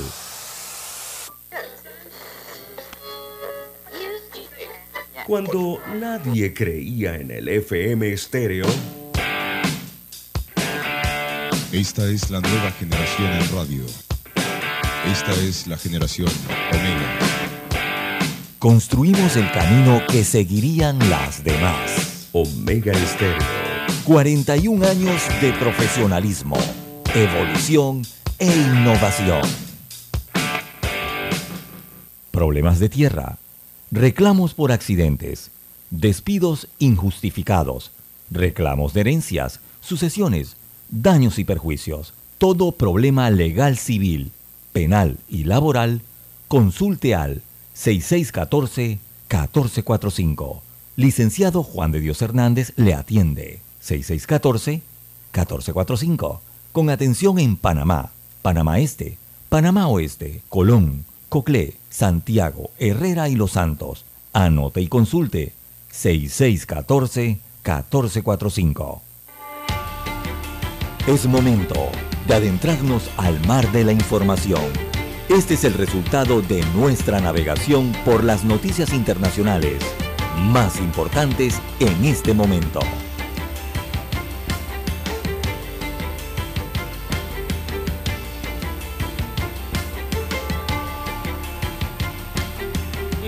Regresamos a su noticiero Omega Estéreo. Son las 6:49 de la mañana, 6:49 de la mañana, hoy martes 4 de octubre, eh, César. Y eh, ya tenemos a nivel internacional. sí, venimos entonces con, con las internacionales. Corea del Norte lanza misil, Japón y Corea del Sur en alerta. Esta es una noticia fresca Corea del Norte disparó un misil balístico de alcance intermedio que sobrevoló Japón, indicó Saúl, eh, Seúl y Tokio, en lo que supone una escalada en la serie récord de pruebas armamentistas realizadas por el país este año. La última vez que Pyongyang disparó un misil por encima de Japón fue en el 2017 en medio de un periodo de alta tensión entre el dirigente norcoreano Kim Jong-un y el entonces presidente estadounidense Donald Trump. El ejército surcoreano indicó que había detectado un presunto misil balístico de alcance intermedio que fue lanzado desde la, zona de Mugyugon-ri en las provincias de Yeyang sobre las 7 y 23 de eh, la noche de eh, ayer lunes y pasó por encima de Japón en dirección al este. En un comunicado, el Estado Mayor Conjunto dijo que el ejército mantenía una posición de preparación completa y cooperaba estrechamente con Estados Unidos mientras reforzaba la vigilancia. Tokio también informó del disparo del misil por parte de Pyongyang y lanzó una alerta de evacuación en dos regiones septentrionales para que sus habitantes se refugiaran dentro de los edificios bajo tierra. Se cree que un misil balístico ha pasado por encima de nuestro país y ha caído en el Océano Pacífico. Este es un acto de violencia después de recientes disparos repetidos de misiles balísticos. Lo condenamos vigorosamente, dijo el primer ministro Fumi Kishida, con las negociaciones con Washington y Seúl paralizadas desde hace tiempo Kim redobló sus esfuerzos para modernizar el arsenal de potencial nuclear y desplegó un número récord de ensayos armamentísticos, incluidos el del primer misil intercontinental lanzado en el 2017. La semana pasada, Pyongyang disparó hasta cuatro misiles balísticos de corto alcance, incluido uno apenas horas después de la visita de la vicepresidenta estadounidense Kamala Harris a Seúl. En su viaje, Harris trasladó, se trasladó hasta la zona desmilitarizada que divide la península para demostrar el compromiso de la Casa Blanca con Corea del Sur. Bueno, esto ocurre en Asia, don Lucho, y en Japón, en las, eh, esto viene siendo estos lugares donde se colocan las mupis, en las calles, en las paradas, eh, ¿verdad? En Japón eh, son digitales y allí han eh, colocado las imágenes, los dibujos, las gráficas de la trayectoria de ese misil. La ciudadanía lo ha podido ver, ¿no? Los que transitan por las calles de las diferentes ciudades de Japón. la trayectoria entre Corea del Norte, cómo pasa el misil, la línea del misil, ¿verdad? sobre el territorio japonés en el archipiélago y cae en el océano, eh, lejos del el territorio japonés y del mar, eh, suponemos de la plataforma y del mar territorial japonés, o sea que cayó en aguas internacionales. Eh, es un área bastante cuidada y vigilada en el Pacífico, en Japón. y uno se pregunta, bueno, pero son ensayos que está haciendo Corea del Norte y los está haciendo sobre aguas internacionales. Lo único es que pasaron aquí el espacio aéreo de Japón. nos preguntan acá un amigo oyente, ¿y estos misiles no se pueden derribar? Con tanto armamento que tiene Japón y, tanto armamento antimisil. O sea, recordemos que aquí hay misiles que van, pero también hay antimisiles que los bajan, ¿no? Eh, el, problema es que sería una provocación. Exactamente, ahí era donde iba. otro acto de guerra, si el misil no va dirigido, ellos tienen formas de saber, si no va dirigido a la población o a las fronteras dentro del país, sencillamente lo dejan pasar, se crea una alarma, Correcto. pero no se responde un acto de provocación de guerra, ¿no? Así mismo, es la respuesta para el amigo oyente. Por eso, eh, Japón, en Japón allá hay eh, navíos, eh, allí tienen ayuda internacional en todas esas aguas eh, con los mejores armamentos eh, en estos buques para derribar cualquier misil. Lo tienen así como lo tienen allá enfrente en Israel, los Estados Unidos, en cualquier lugar. pero no los utilizan por lo que acaba de explicar don Lucho. Por eso es que no los derriban. Bien, en más internacionales para la mañana de hoy. Bueno, en Sudamérica eh, sigue la resaca, don Lucho, después de las elecciones eh, primarias, sigue la resaca electoral en Brasil, Tanto Jair Bolsonaro como Luis Ignacio Lula da Silva ya están con la mente puesta en el balotaje o en la segunda vuelta presidencial del próximo 30 de octubre. Los resultados del domingo, con una diferencia de 5 puntos porcentuales a favor del líder del Partido de los Trabajadores, ese es Lula da Silva, eh, ponen más incertidumbre entonces a esta lucha que desde ya se ve eh, peleadísima, digamos así, eh, en Brasil. Así que con ese escenario, tanto el ex dirigente sindical como el actual mandatario se volcaron a hacer campaña inmediatamente, ¿no?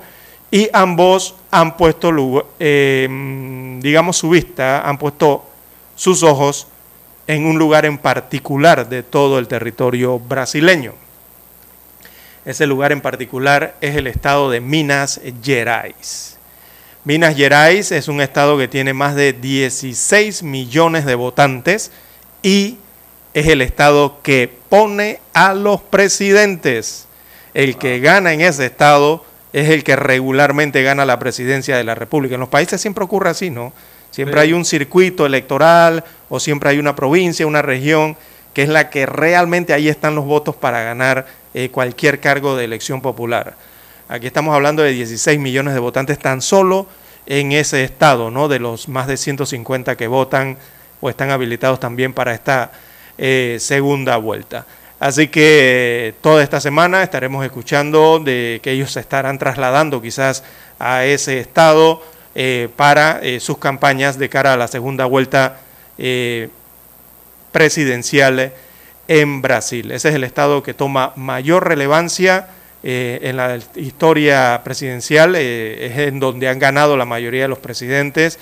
Lula da Silva ganó allí en su momento, fue el, estado que lo puso de presidente. También Dilma Rousseff en su momento fue el estado que le dio los votos mayoritarios para llegar a la presidencia de la República de Brasil, de los Estados Federados de Brasil.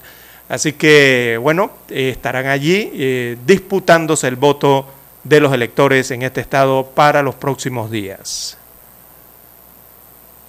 Bueno, eh, ese tema de Brasil hay que seguirlo, hay que seguirlo definitivamente, son temas muy, va a ser una de las elecciones más apasionantes en nuestro lado del mundo. Oiga, continuamos acá, dice que el expresidente eh, Donald Trump eh, presenta demanda por difamación contra CNN. Donald Trump atacó en repetidas ocasiones a CNN durante su presidencia, lo que tuvo eco entre sus simpatizantes y eh, conservadores. El expresidente Donald Trump interpuso ayer lunes una demanda contra CNN en la que pide una indemnización de 475 millones de dólares con el argumento de que la cadena lo ha difamado como parte de un plan para sabotear cualquier campaña política futura. La demanda presentada ante la Corte Federal de Fort Lauderdale, Florida, se enfoca principalmente en el término la gran mentira, que hace referencia a las afirmaciones falsas de Donald Trump de fraude a gran escala que según él le costaron la elección presidencial de 2020 a manos de Joe Biden. CNN no comentó de momento sobre la demanda. Trump atacó en repetidas ocasiones a CNN durante su presidencia, lo que tuvo eco entre sus simpatizantes y conservadores. De igual manera, ha presentado demandas con poco éxito en contra de grandes compañías tecnológicas. El juez de California, un juez de California, desestimó meses atrás su caso en contra de Twitter por expulsarlo de su plataforma luego de la insurrección del 6 de enero de 2021 en el Capitolio Federal.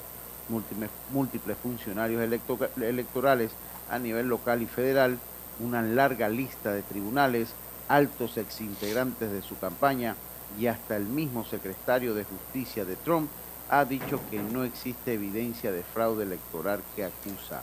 La demanda de Trump asegura que CNN ha usado la gran mentira, una frase con connotaciones nazis, para referirse a él en más de 7.700 ocasiones desde enero de 2021. Así, es, don Lucho. Bien, eh, ya tenemos la conexión en directo desde Washington, Estados Unidos de América. Vamos al satélite, don Dani.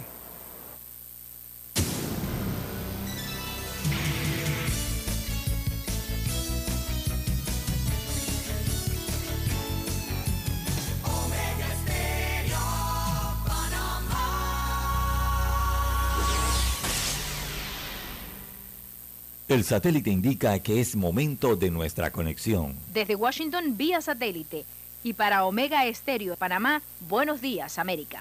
Buenos días América, vía satélite desde Washington.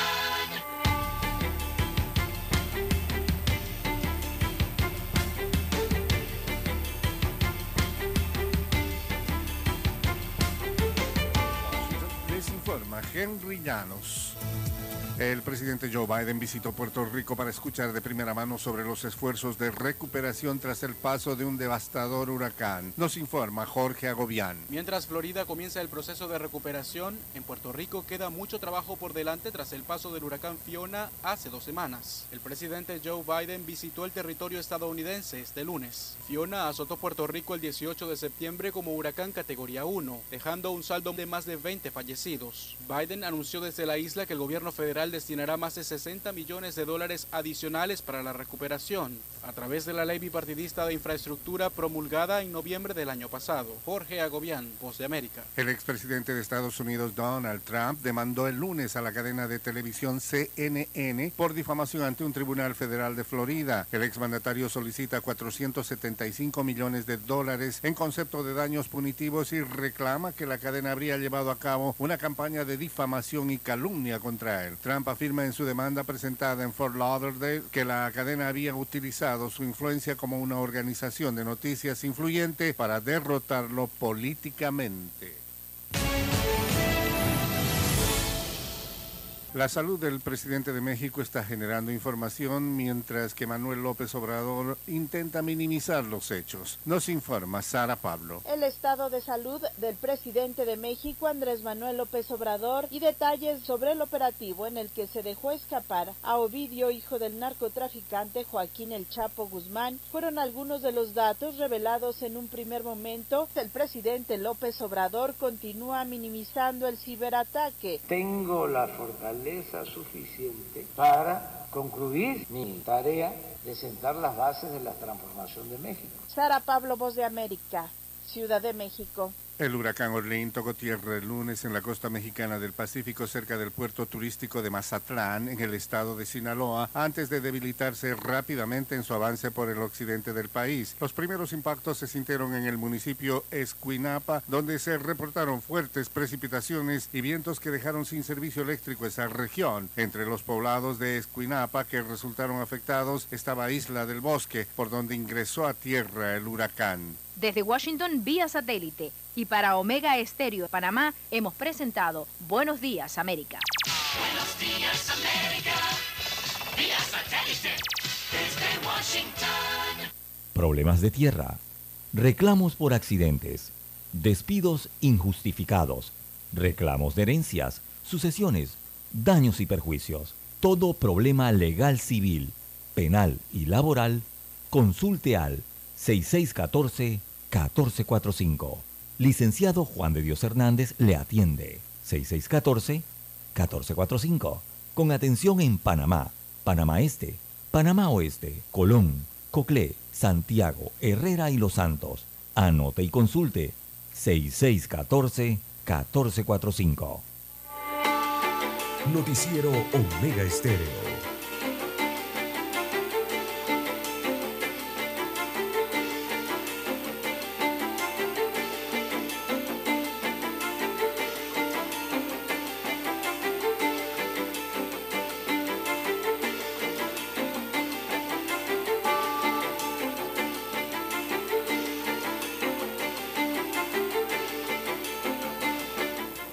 Seguimos. no, Ok, venga, don César, adelante. Siete, cinco minutos eh, de la mañana en todo el territorio nacional, eh, don Lucho. Bueno, y en una pincelada de deporte, hoy habrá estacionamientos y buses eh, gratis para los que vayan al estadio Rod Caru. Así lo informó ayer la FedeBase en sus redes sociales, al menos lo vi en la cuenta de Twitter.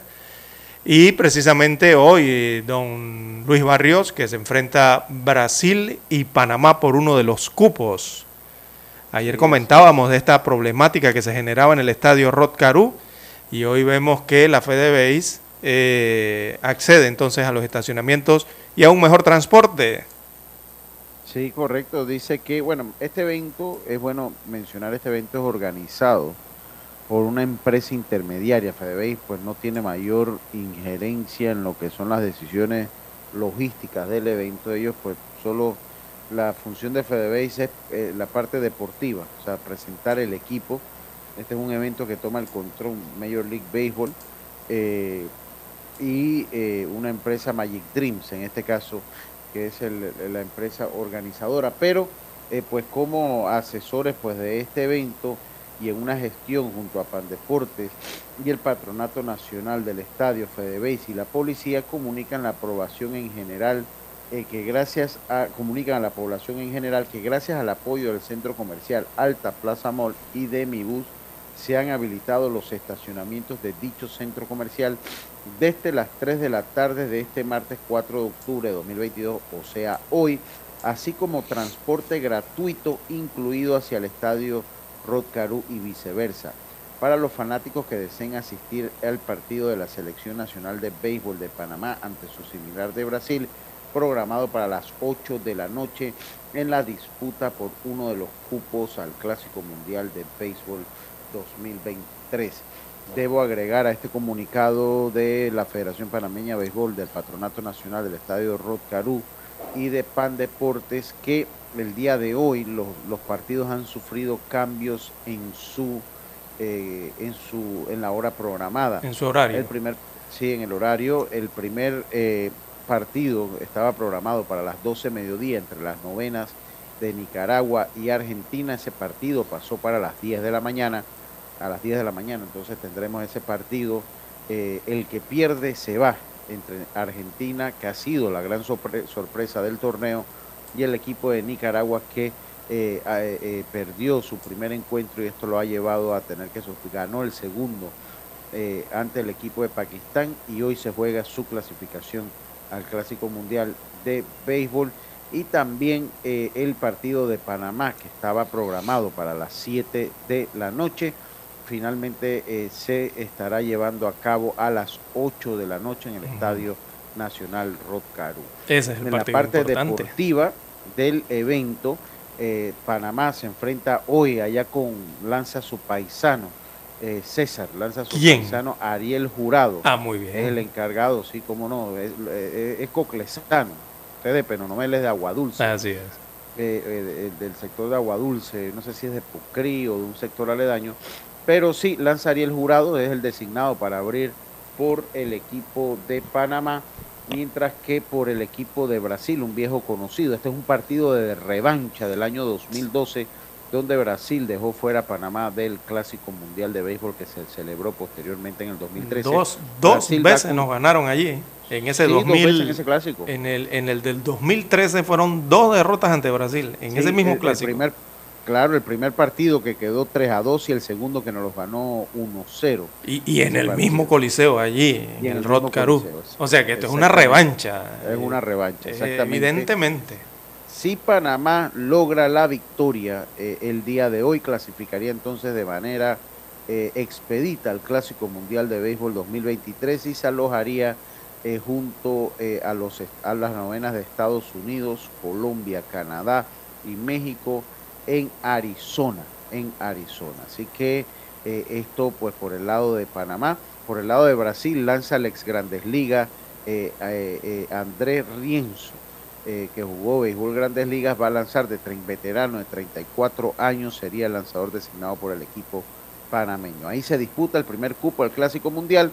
El segundo lo disputaría entonces el que pierda este partido entre Panamá y Brasil y el que gane el partido entonces entre Nicaragua y el equipo de Argentina. Eso mañana a las 7 de la noche estarían disputando el último cupo al Clásico Mundial de Béisbol eh, que se celebrará en, el, en marzo del 2023. Así, así que importante la información, se han corrido los partidos, sobre todo este principal, de, iba a las 7 de la noche, pero se ha corrido a las 8 el partido entre Brasil y Panamá, 8 de la noche iniciará este, este encuentro y bueno, ahora los fanáticos tendrán las opciones entonces para evitar eh, eh, en algo el tráfico eh, que se genera allí en la vía de acceso al puente centenario, el acceso este del Puente Centenario y habrán estacionamientos en el Alta Plaza Mall.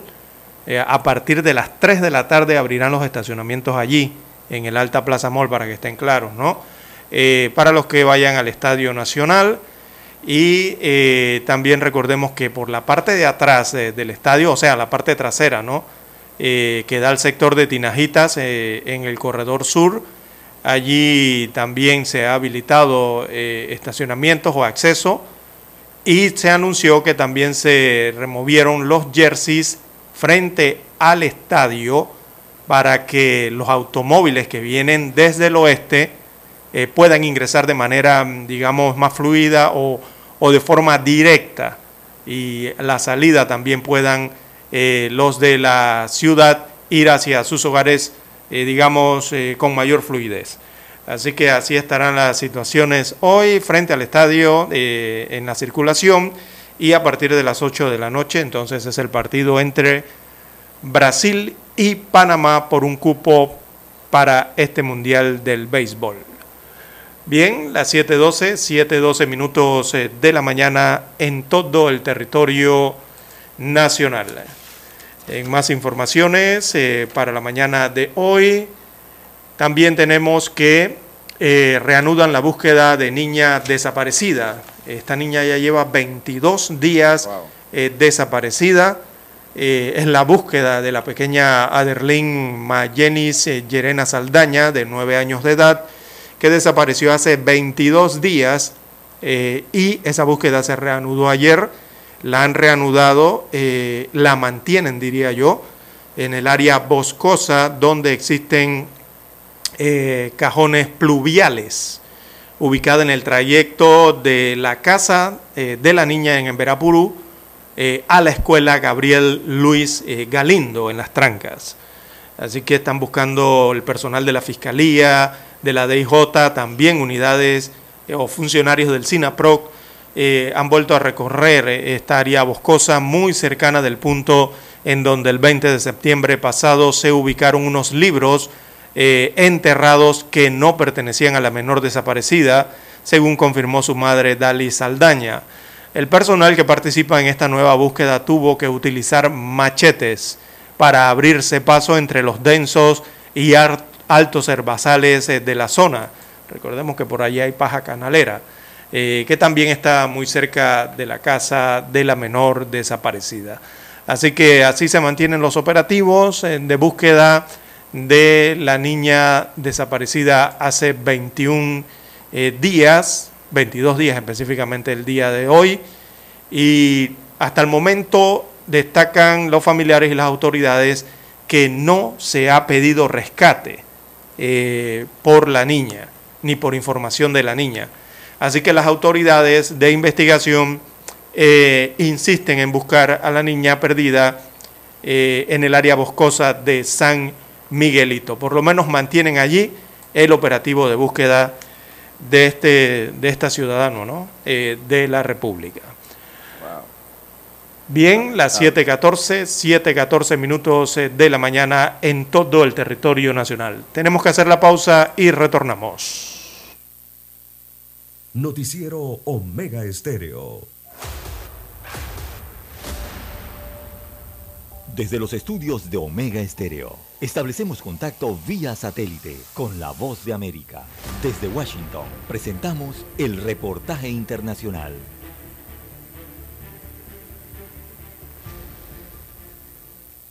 El presidente de Nicaragua, Daniel Ortega, ordenó la expulsión del país de la embajadora de la Unión Europea, Bettina Musheit, después de que la delegación de la Unión Europea en las Naciones Unidas exigiera la liberación de los presos políticos y la devolución de la democracia al pueblo nicaragüense. A través de un comunicado de prensa, la Unión Europea confirmó la salida de la diplomática del país que se produjo durante el fin de semana por orden del gobierno sandinista y destacó, la Unión Europea lamenta profundamente y rechaza esta decisión injustificada y unilateral y también lamenta profundamente la desproporcionada e injustificada decisión unilateral tomada por el gobierno de Nicaragua de cortar los lazos diplomáticos con el Reino de los Países Bajos y expresa su apoyo incondicional al gobierno holandés. El presidente Daniel Ortega, por su parte, remarcó su decisión en un discurso.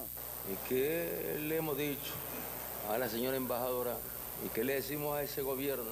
Señores, aquí, en esta tierra, en esta paz, se respeta nuestra bandera. La bandera azul y blanco que defendió nuestro general Sandino con la bandera roja y negra. Se respeta. Que viene aquí a faltarle el respeto a nuestro pueblo, a nuestra patria, pues que no vuelva a aparecer por Nicaragua. Y no queremos relaciones con ese gobierno intervencionista. El mandatario nicaragüense además afirmó que el embajador nominado por la Casa Blanca para asumir la representación en Managua, Hugo Rodríguez, no ingresará a Nicaragua, lo que aumenta la tensión con Washington y el aislamiento internacional del país. Yoconda Tapia, Voz de América, Washington. Escucharon vía satélite desde Washington el reportaje internacional. Noticiero Omega Estéreo.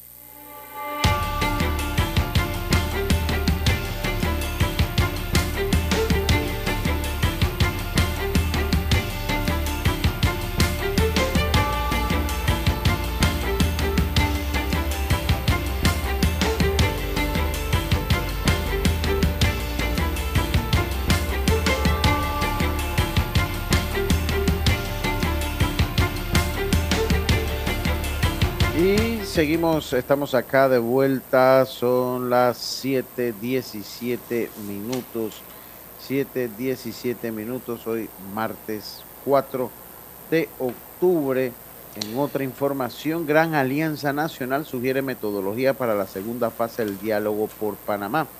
Aseguran que para lograr los objetivos se debe contar con una metodología y condiciones que deben cumplirse para que el diálogo sea exitoso miembros de la Gran Alianza Nacional por Panamá reiteraron al arzobispo de Panamá, José Domingo Ulloa, que el sector empresarial considera importante que en segunda fase del denominado Diálogo Nacional por Panamá se desarrolle de manera formal, sea eh, participativo y estructurado y que propicie la construcción de consensos para llegar a acuerdos en los principales problemas que aquejan a la ciudadanía.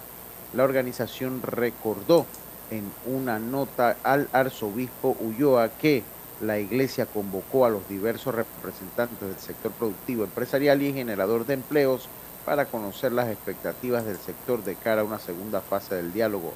Destaca la Gran Alianza Nacional por Panamá que para lograr los objetivos se debe contar con una metodología y condiciones que consideran deben cumplirse para que el diálogo sea exitoso y cuente con la participación del sector empleador. Vamos a ver, porque no sé, no hay mucha voluntad.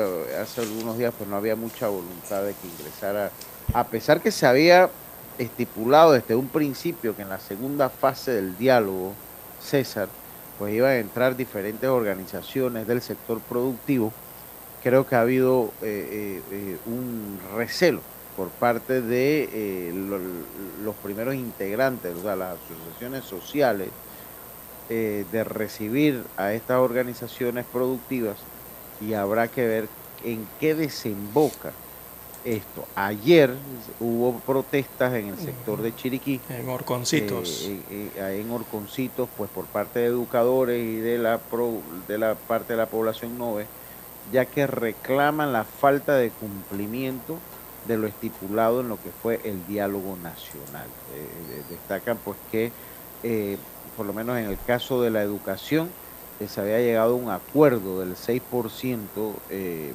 eh, escalonado para del Producto Interno Bruto para invertirse en educación, que no sienten que el costo de la canasta básica y de la nueva ampliada haya bajado y que, y que pues estos son elementos que eh, los llevan a, además que pues tampoco la, la Asamblea Nacional ayuda con la no derogación de la ley de los incentivos turísticos, que había sido una medida que había planteado el Ejecutivo para paliar la situación ante las críticas de la sociedad eh, sobre, ya usted comentaba, esto de la, de la ley de incentivos, que pues eh, se le veía poco beneficio eh, eh, en su momento para el sector turismo y era un, beneficio muy sectorizado eh, que tiene esta ley. Así que hubo protestas, se está buscando la ampliación del diálogo y vamos a ver si los actores de lucha, como se, se denominan, pues si esto- estos actores de lucha pues ceden y dejan entrar entonces a los a los al sector productivo del país. César. Así es, eh, bueno, esperemos eh, cómo se desarrolla esta mesa del diálogo. Eh, este ya viene siendo un diálogo más eh, de carácter del país nacional, ¿no? Con varios actores.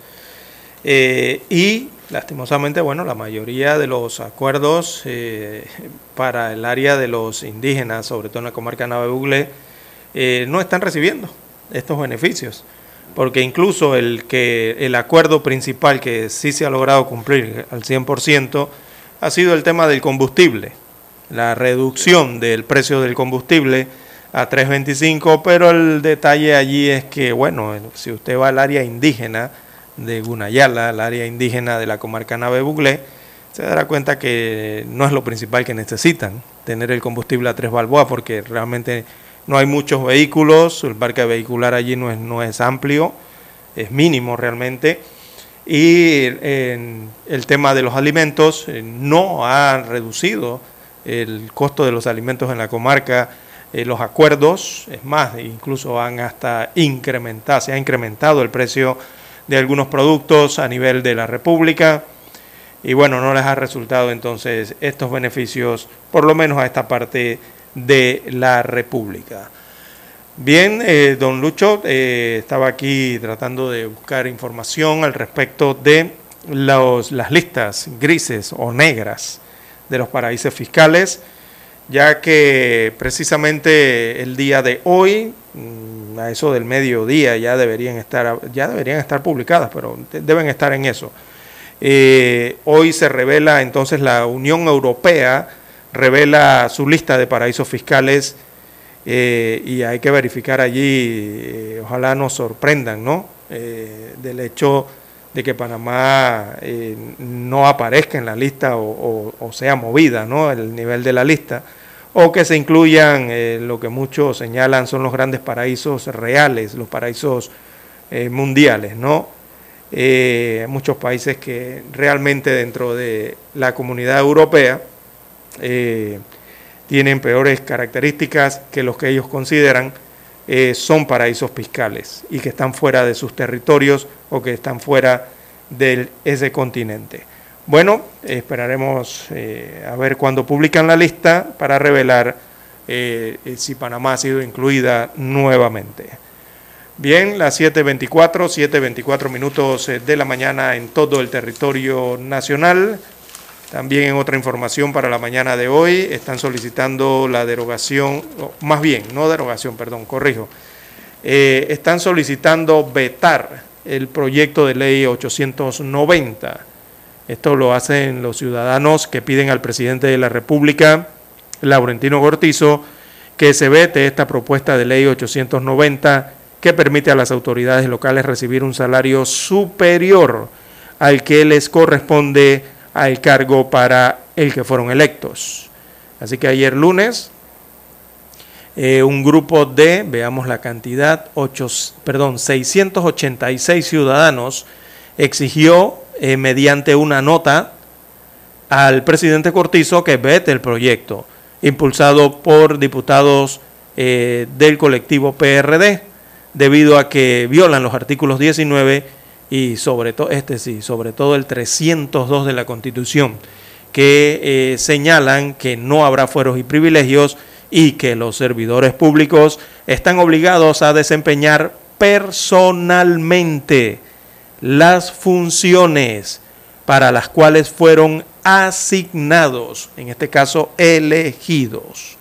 Así que realmente es ese artículo 302 el que eh, hay un atropello allí completo contra la Constitución de la República, Y evidentemente esto si llega a la Corte Suprema de Justicia, esto lo va a echar abajo la Corte. Esto es inconstitucional, eh, no, no hay que pensarlo mucho. El abogado Ernesto Cedeño también entregó una nota ayer en la que eh, igualmente pidió, em, pidió el veto, el veto y hace también hincapié en la violación del artículo 302 de la Constitución. Dice el abogado Cedeño, los diputados buscan la forma de beneficiarse de cómo sacar provecho de los recursos del Estado y han promovido este proyecto para otorgar este beneficio. Consideramos que existe un choque con la Constitución. También indicó Freddy Pitti, que es uno de los eh, 686 firmantes de la nota que también fue presentada al Ministerio de la Presidencia. Así que buscan que este proyecto eh, muera en su cuna tanto los abogados agrupados y también la ciudadanía en general. Es que este, este, este proyecto es inconstitucional, de, de, nada más hay que leerlo. Sí, sí, es que hay que, le, hay que leerlo y usted se encuentra que hay un choque directo con el artículo 302 de la Carta Magna. Eso lo van a declarar inconstitucional si lo aprueba la Asamblea y si lo sanciona el Ejecutivo. Bien, no tenemos tiempo para más, don Lucho.